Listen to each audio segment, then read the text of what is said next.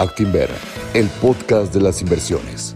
Un proyecto de Grupo Financiero Actinver, en donde te compartiremos información relevante sobre el mundo de las inversiones que te ayudará a construir o consolidar tu patrimonio. Bueno, antes que nada, bienvenida. Eh, ¿Cómo estás? Muy bien, Julio, muchas gracias, muchas gracias eh, por la invitación a este evento. Muchas gracias, Actinver. Qué bueno, oye, que Joe Biden está por anunciar ahora en febrero, se especula que va a anunciar el plan de cambio climático y en este cambio de, en este plan de cambio climático se esperan inversiones superiores a un trillón de dólares en la parte de energías. Y las nuevas energías renovables, pues no llegan, no creo que ni al 2% del valor total de las otras energías, como puede ser la de gas, petróleo y, carbón. Entonces, eh, eh, es, es muy importante y muy interesante que todos nuestros clientes y asesores entiendan la relación que tiene Grupo México con estas energías renovables. ¿Qué nos puedes platicar de qué es Grupo México y cómo se relaciona la compañía con, con, estas energías verdes? Es un conglomerado industrial, tenemos tres divisiones, la minera, donde tenemos, eh, somos el quinto productor de cobre a nivel mundial, el número uno en México, el número uno en Perú y el número dos en Estados Unidos. Eh, tenemos los menores costos de extracción de cobre a nivel mundial, esto sí, y las mayores reservas a nivel mundial. También tenemos la división de transporte con la que tenemos ferro, es ferrocarriles de carga y tenemos la parte de infraestructura. Entonces yo creo que contestando a tu pregunta, después si quieren entramos en más detalles, pero contestando a tu pregunta yo lo vería dos partes. En la parte del cobre como tal, que ahorita les platico un poco más, y en la parte de infraestructura, donde tenemos el negocio eh, de energía en el cual nos hemos dedicado principalmente a energías renovables. Hemos estado invirtiendo a lo largo de todo este año para esta primera mitad del 2021 empezar con nuestra nueva planta de de mm, planta, de nuestra wind farm, nuestro parque eólico, perdónenme, ya cuando lo hablo en inglés y luego en español me hago bolas, así es que mil disculpas. El parque eólico, ya tenemos un parque eólico operando en Oaxaca, vamos a tener un nuevo parque eólico y estamos eh, muy dedicados también a toda la inversión en la parte de energías renovables.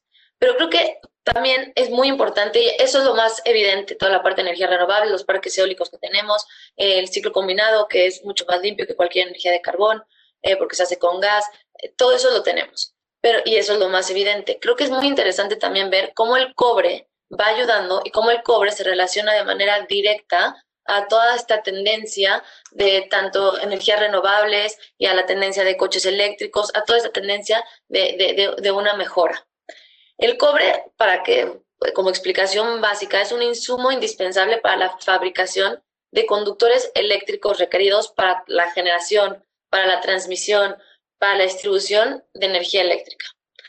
Esto es, o sea, esto lo hace por las cualidades que tiene o la combinación única que tiene entre tener alta conductividad, resistencia a la corrosión y una ductibilidad. Entonces, esto hace que el cobre sea el metal ideal para toda esta parte de transmisión eléctrica y de, y de distribución de energía eléctrica. Esto hace que al mismo tiempo, por las mismas condiciones que tiene y por su alta eficiencia de conductividad, eh, se reduzcan las emisiones de carbono al disminuir la energía que se requiere para producir por toda la conductividad que tiene. Como tú lo mencionaste, no solo en el plan de Biden, sino hemos visto a los gobiernos internacionales que han ido cada vez dando mayor énfasis y poniendo restricciones y porcentajes de lo que debería ser utilizado conforme a energía eh, que provenga de, de, fuentes renovables. Esto lo hemos visto en Estados Unidos, lo hemos visto en Europa, lo hemos visto en China. Eh, y creo que esto es algo que es una tendencia que va a continuar cada vez hacia la alza, cada vez moviéndose a mayores energías renovables, mayor porcentaje que venga de energías renovables y, y, y a mayores esfuerzos que reduzcan la huella de carbono tanto en los países como en las empresas. Entonces, viéndolo de ahí, creemos que el cobre será uno de los metales que más se va a ver beneficiado y que deberá cumplir con todas estas fuentes de demanda adicional. Les voy a poner algunos datos para ponerlo en contexto y darles referencia.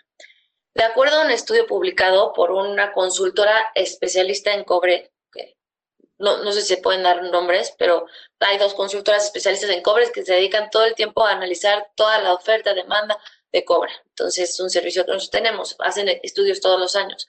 Y el año pasado publicaron que la demanda de cobre destinada a este tipo de tecnologías, es decir, a energías renovables y coches eléctricos, era más o menos de 500 mil toneladas. Si estamos hablando que el mercado del cobre es aproximadamente de 24 millones de toneladas, Esto quiere decir que es más o menos 2% del mercado total. Poquito, todavía muy poquito.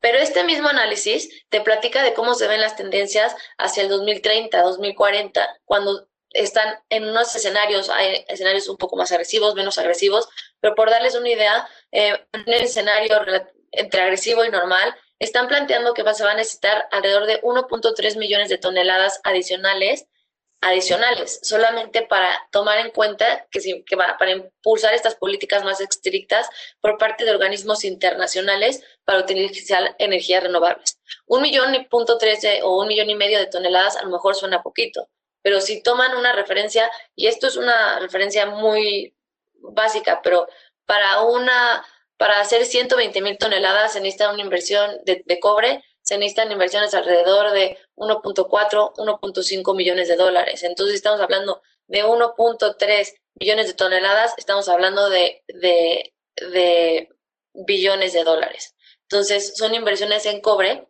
¿Qué, ¿Qué pasa?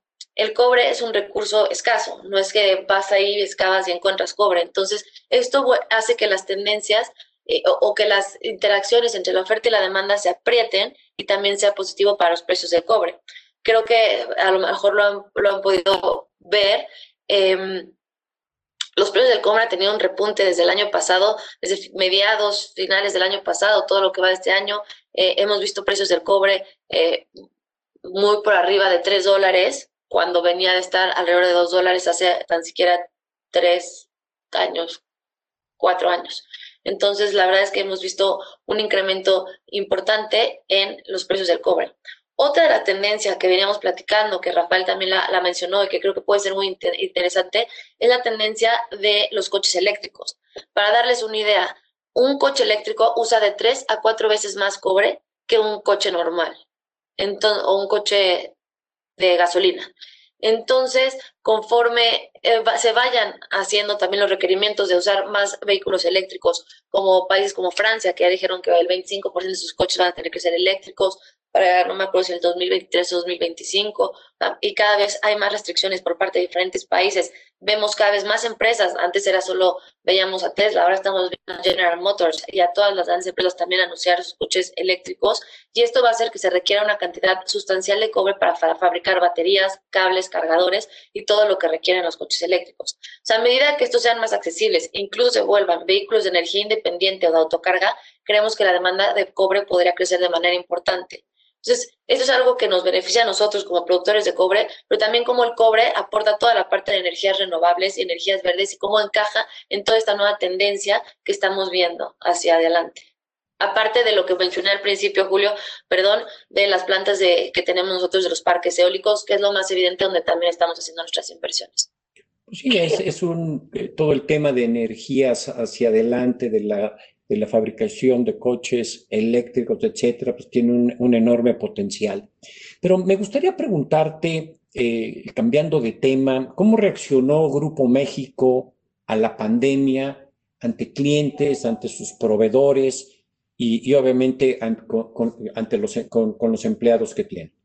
Creo que desde el momento en que empezó la pandemia, para nosotros lo más importante, y esto es muy importante mencionar, es que para el Grupo México implementamos unos protocolos de seguridad, de higiene, de los más estrictos, supervisados por expertos en materia de salud en cada una y adaptada a cada una de nuestras diferentes operaciones. Al ser un conglomerado y tener tres divisiones, tenemos la minería, que no es lo mismo que un tren, que no es lo mismo que una planta de ciclo combinado, por, por dar un ejemplo. Entonces, en ese sentido, se adaptaron a todas nuestras operaciones todos los protocolos más este, estrictos y con eso nuestro principal enfoque o nuestra principal prioridad o lo que más buscábamos era eh, proteger a nuestros trabajadores y las comunidades en donde operamos, a nuestros trabajadores, sus familias y las comunidades donde operamos.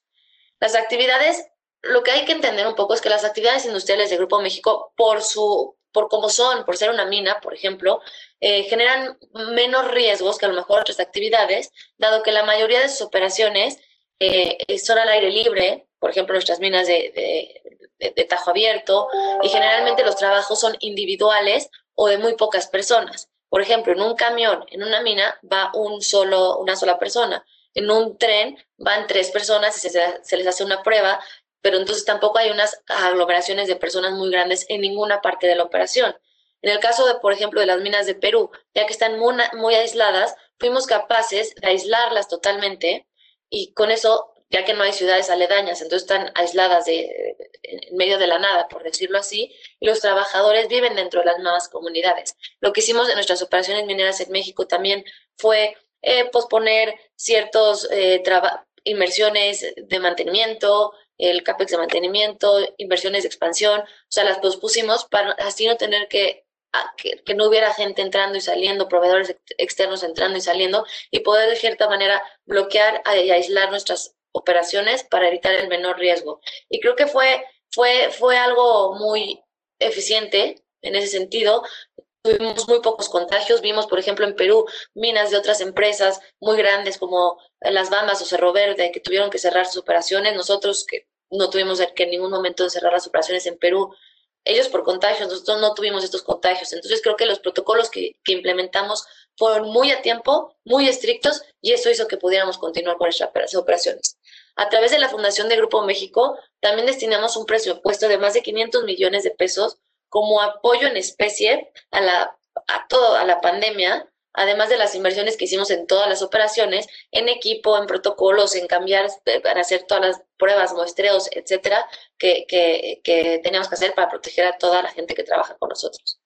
Las donaciones, y digo, en nuestro eh, eh, por reporte trimestral pueden leer todo el detalle, no me voy a meter a todo el detalle, pero para darles una idea, dimos equipo médico, ventiladores, plantas de oxígeno, algunos hospitales temporales, hicimos hospitales temporales en Sonora, en Perú, eh, entre otras cosas. Dimos también muchas despensas, ayudamos a, las personas que se amaban. Entonces, por ahí eh, fue un poco todo de apoyar en cómo se pudiera a, ayudar a la pandemia y a, todo el mundo que se vio afectado por esto.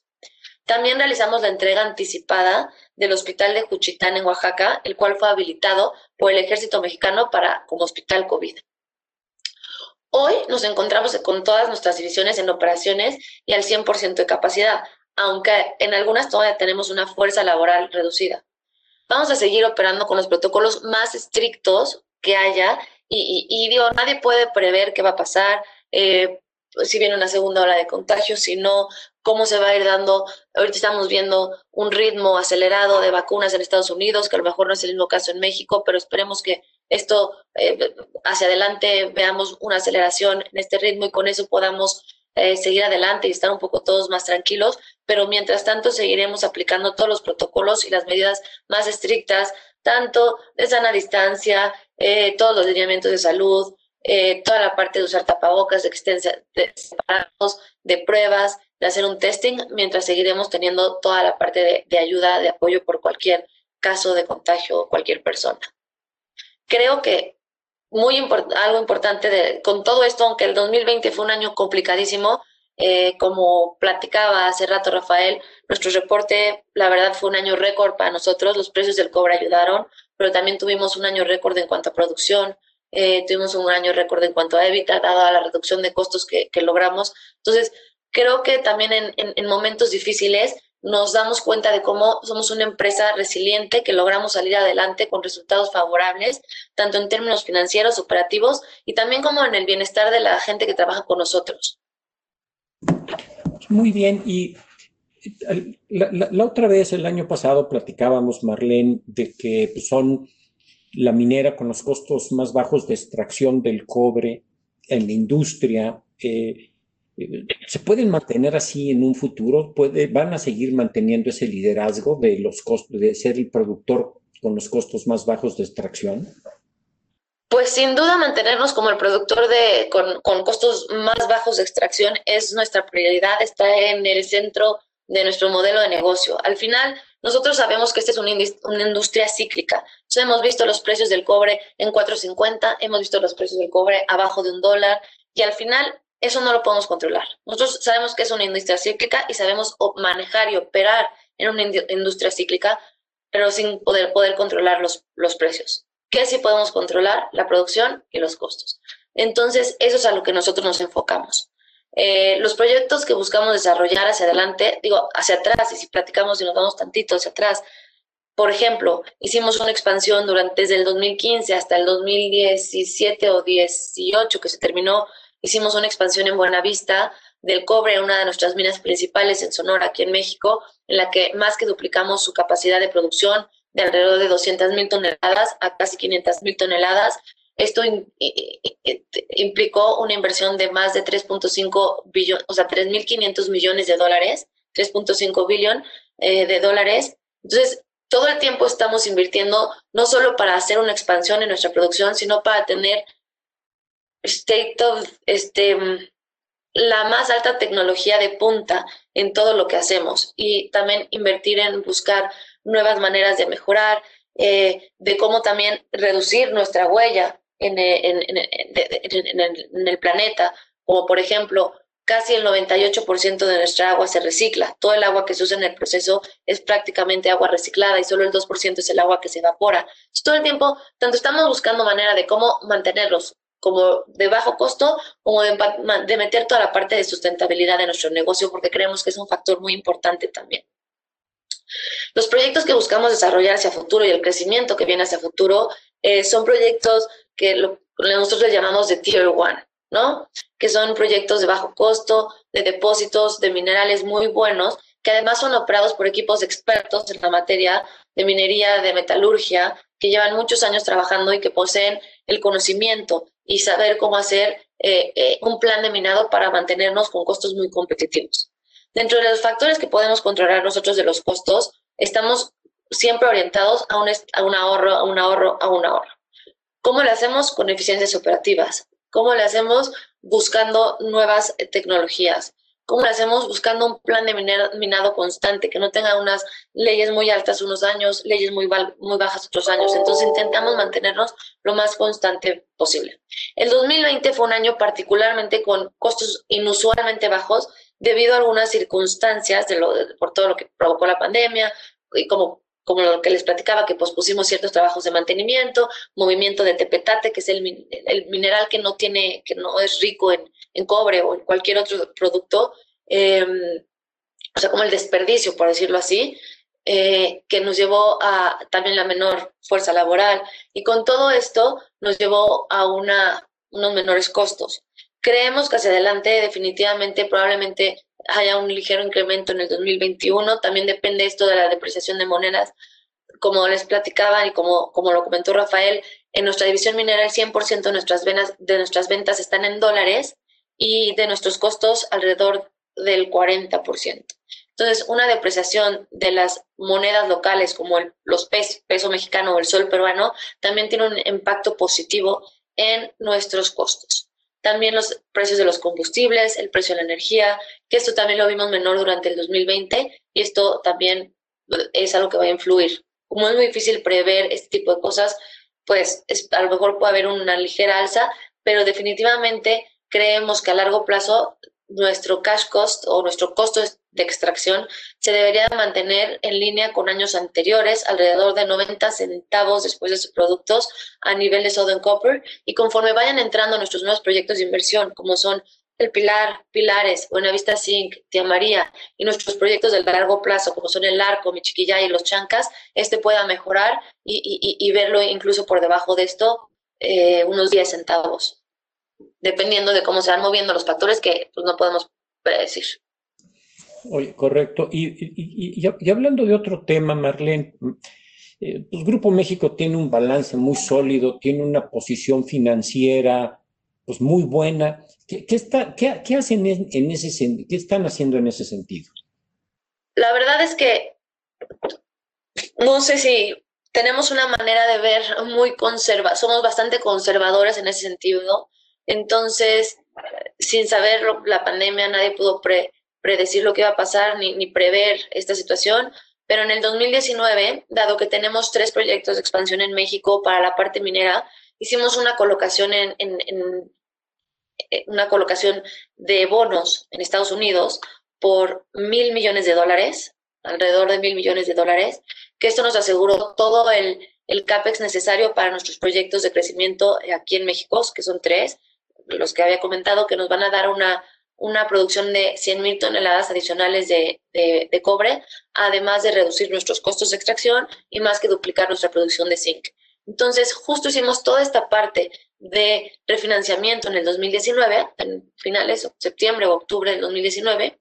También lo hicimos en la parte de los trenes, un refinanciamiento de nuestros certificados bursátiles y de las cosas que teníamos con los bancos. Y, en ese sentido, pues nos quedamos en una posición muy sólida aún ante situaciones adversas. Creo que en este sentido me, me, gustaría recalcar y recalcarles a todos que siempre ha sido nuestra prioridad número uno. No, no tenemos una, una política de dividendos escrita en piedra, por decirlo así, eh, rígida, pero sí lo que hemos creado es un, y, y, a ver, Julio, ayúdame a ver cómo se dice esta, esta expresión en, español, porque no, lo, no, me la estoy, no lo estoy encontrando, un track record, un récord constante por decirlo así, un récord constante de dar siempre dividendos. Aun cuando vimos precios del cobre alrededor de 2 dólares, que esto es muy bajo, eh, eh, dimos dividendos.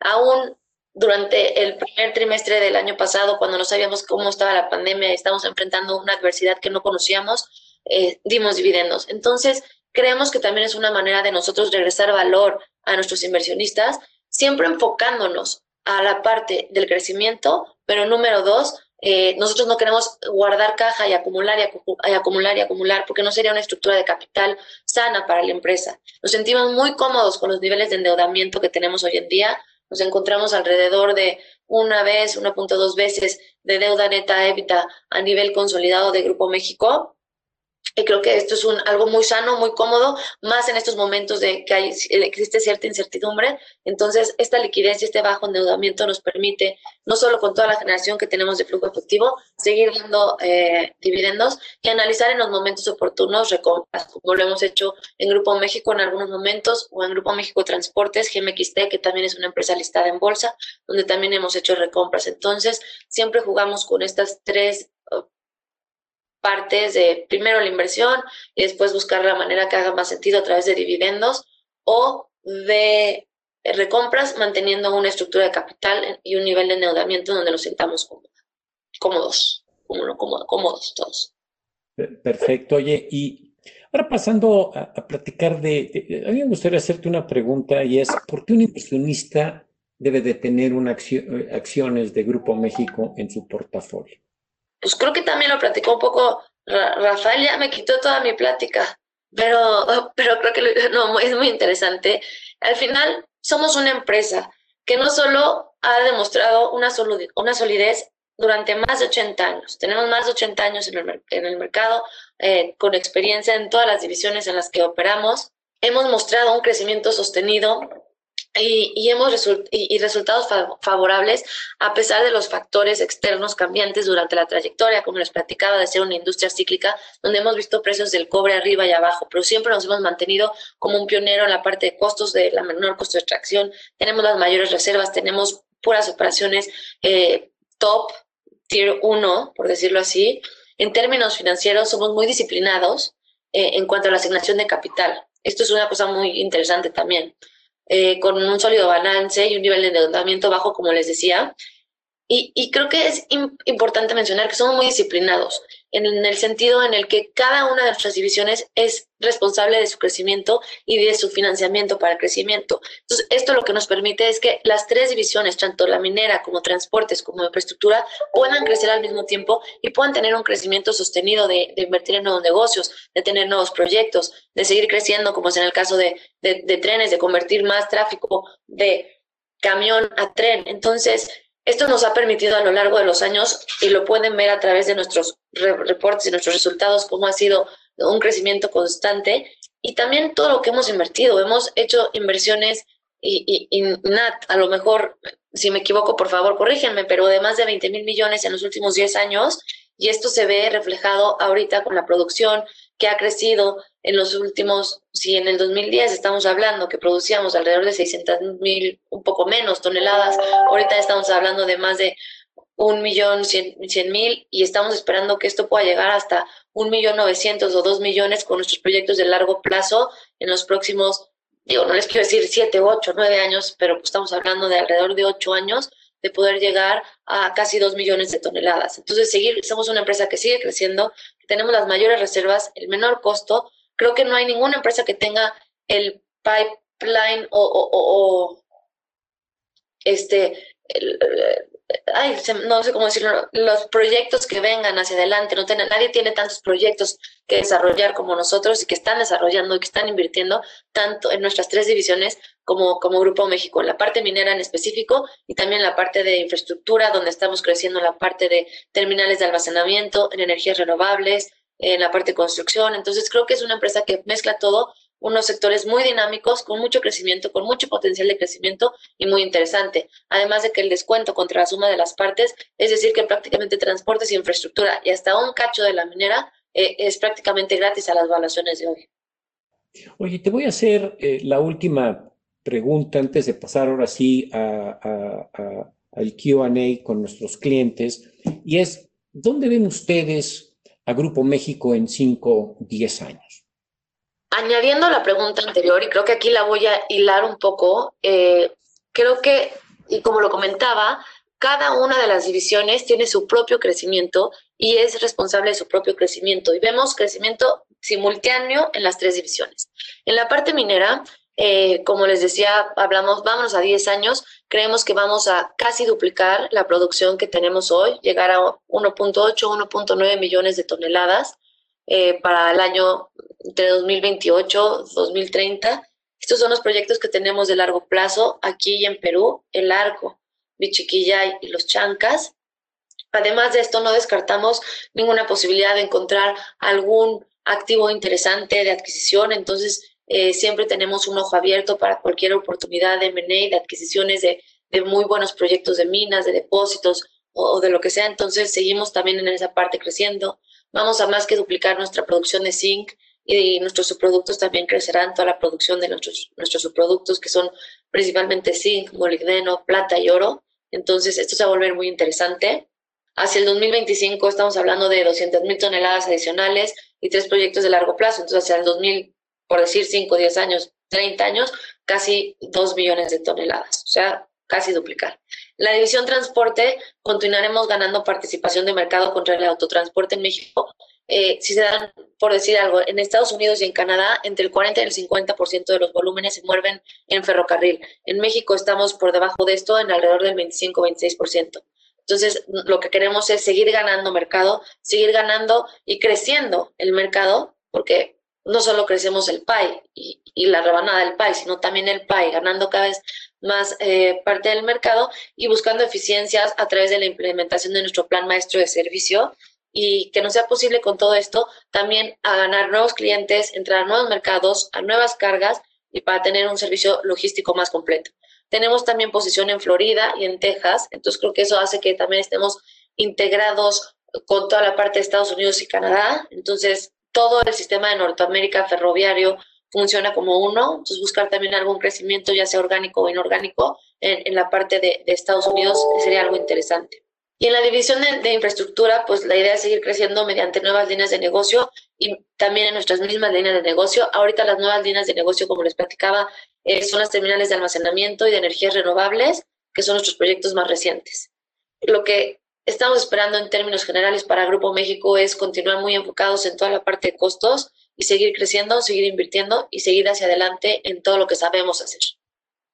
Pues interesantísimo y, la verdad eh, le recomendamos a nuestros clientes eh, estar en, que tengan en su, eh, en su portafolio como una acción patrimonial a la acción de, de Grupo México. Marlene, con esto terminamos esta sección y ahora le voy a ceder la palabra a Rafa León para que haga las preguntas que nos están haciendo los clientes. Claro. Muchas gracias, Muchas gracias a ti.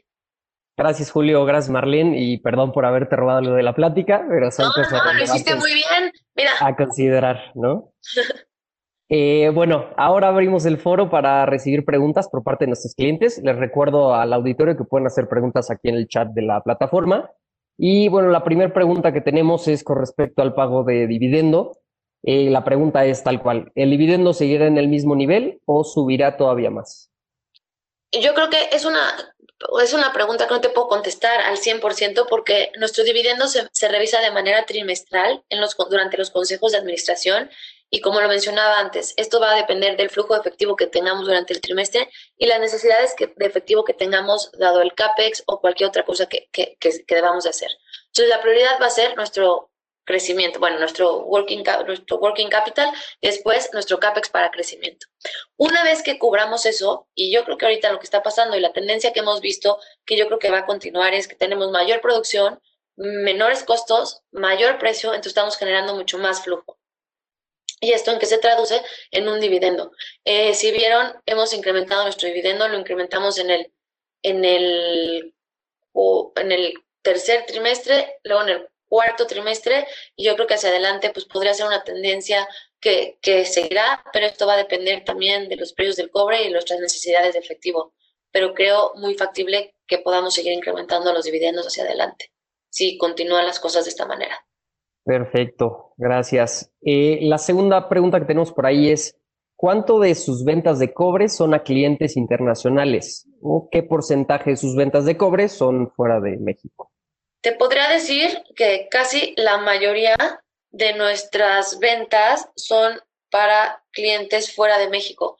Eh, si no mal recuerdo, eh, Natalia a lo mejor lo tiene más a la mano y, se los puedo decir, pero México representa como el 25% de nuestras ventas, hacia alrededor del 43, 45, y luego está entre Estados Unidos alrededor del 15, Europa, Latinoamérica y Perú. Europa como el 7%, este, Latinoamérica alrededor del 7% también y Perú alrededor del 4%. Perfecto, sí, esto va un poco en línea, ¿no? Con lo que les comentaba al inicio de la diversificación de las operaciones y de los clientes de, de la empresa. Claro, y esto lo estoy platicando para la parte de la minera y enfocándome en el cobre. Al final el cobre es un commodity, entonces si yo lo vendo aquí o en China, pues la demanda, o sea, lo que importa es la demanda. Si la demanda existe, no es irrelevante un poco dónde es el mercado, se vende en dólares, el, el, precio no lo dicta eh, el cliente, si me explico, hay un precio que es de mercado, al ser un commodity, entonces en ese sentido, pues para nosotros es más fácil colocarlo en México para que lo enliste, porque entonces no tienes que hacer todo el movimiento, pero eh, Asia, como sabemos, es el consumidor principal de cobre a nivel mundial, consumen casi el 50% de cobre, entonces también es un mercado muy, muy relevante al cual le damos servicio.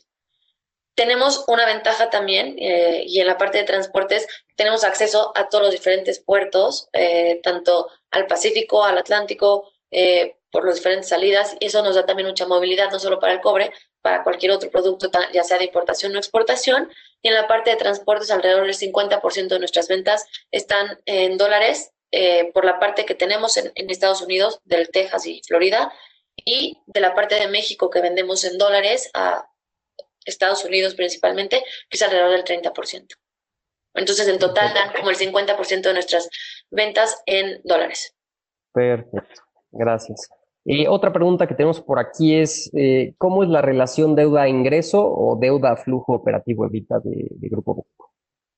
Pues la relación, mira, nuestro ratio de, deuda a, de deuda a deuda neta EBITDA en el 2020 cerramos con 1.2 más o menos de deuda neta EBITDA, eh, que creo que es muy positivo. Incluso lo, bajamos, yo creo que a, a 0.9 y deuda total 1.2. Perdón, estaba diciendo mal el número. Deuda total 1.2, deuda neta 0.9 veces. Entonces nos mantenemos muy conservadores en ese sentido. Eh, estamos apalancados a un nivel sano y lo que intentamos hacer también es marchar cada uno de nuestros proyectos o de nuestras divisiones, por decirlo así, a la deuda que queremos hacer. Por darles un ejemplo, en la minera, que nuestros proyectos son de muy largo plazo, hacemos deuda en dólares a 30 años por lo general. Si hacemos un proyecto en la división de infraestructura, probablemente vamos a hacer project finance a nivel proyecto con este, endeudamientos más en el eh, proyecto, en pesos, dependiendo de cómo esté. Entonces intentamos machar tanto los plazos, eh, la moneda, etcétera, al tipo de operación para tener así un hedge natural en cuanto a, los endeudamientos. Perfecto, gracias. Y ligándolo un poquito a lo que comentas, ¿no? De que ligan la parte de la deuda con los proyectos que tienen. Eh, otra pregunta que hay por aquí es, ¿qué proyectos de inversión están realizando o van a realizar para incrementar la producción de cobre en los siguientes años? Lo voy a dividir en dos, los de corto plazo y los de largo plazo o mediano largo plazo. Los de corto plazo tenemos tres proyectos aquí en México, que son El Pilar, Pilares y Buenavista Zinc. Pilares en realidad es una mina, este, ¿cómo se llama? Satélite de nuestra mina La Caridad, ahorita que, ya, que ya tenemos en producción. Lo que vamos a hacer con Pilares es explotar el depósito, mezclar el mineral de Pilares con el mineral de La Caridad.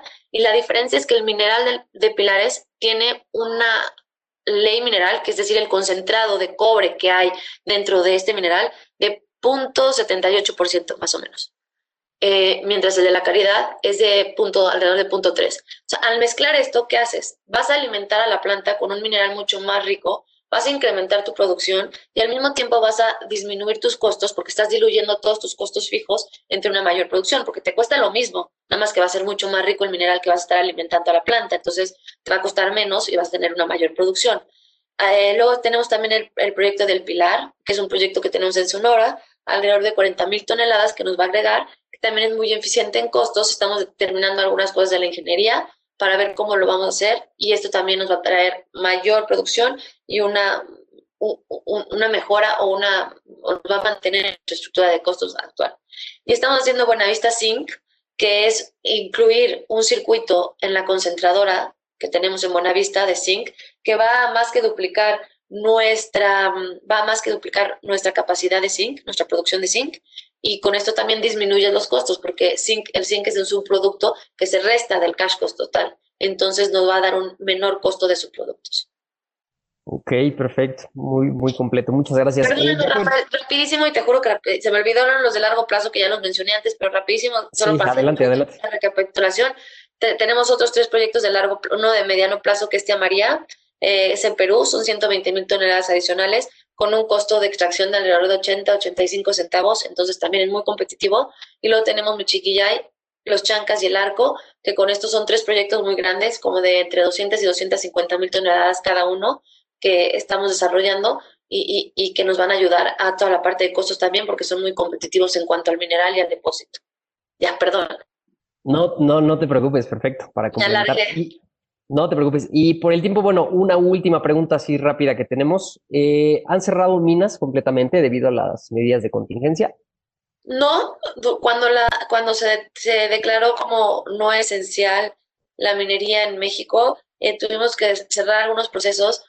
Por cómo es la mina, no puedes apagar un horno de un día a otro. Por ejemplo, por dar un, ejemplo, no puedes, hay cosas que no puedes hacer de un día a otro. Ciertos procesos sí, los disminuimos, disminuimos la fuerza laboral, eh, hicimos todo en cumplimiento a las leyes, pero, pero al 100% es que no se puede, no puedes apagar, como no, no, no, no es como algo, a lo mejor una fábrica de algo que puedes apagar de un día a otro, aquí no se puede, tienes hornos o tienes procesos que llevan 28 días y que pues, no puedes sacar el cobre porque está ahí, son procesos químicos. Entonces, en ese sentido, cumplimos con todo lo que la ley decía, pero había cosas que pues, no se pudieron cerrar.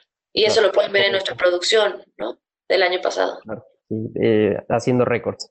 Eh, perfecto. Eh, pues muchas gracias, Marlene, por tu participación. Se nos acabó el tiempo. Tenemos muchas preguntas por ahí, pero bueno, hemos llegado ya al límite del webinar.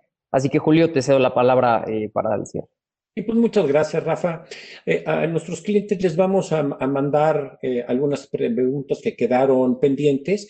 se las mandar. Qué gusto eh, haberlas tenido el día de hoy con nosotros. Eh, muchísimas gracias y también pues gracias a todos nuestros clientes y asesores que nos acompañaron el día de hoy. Y como siempre, pues muchas gracias a todo el equipo Actimberca que hace posible que, que este tipo de, de entrevistas sean eh, y se proyecten a ustedes. Muchísimas gracias. Hasta luego.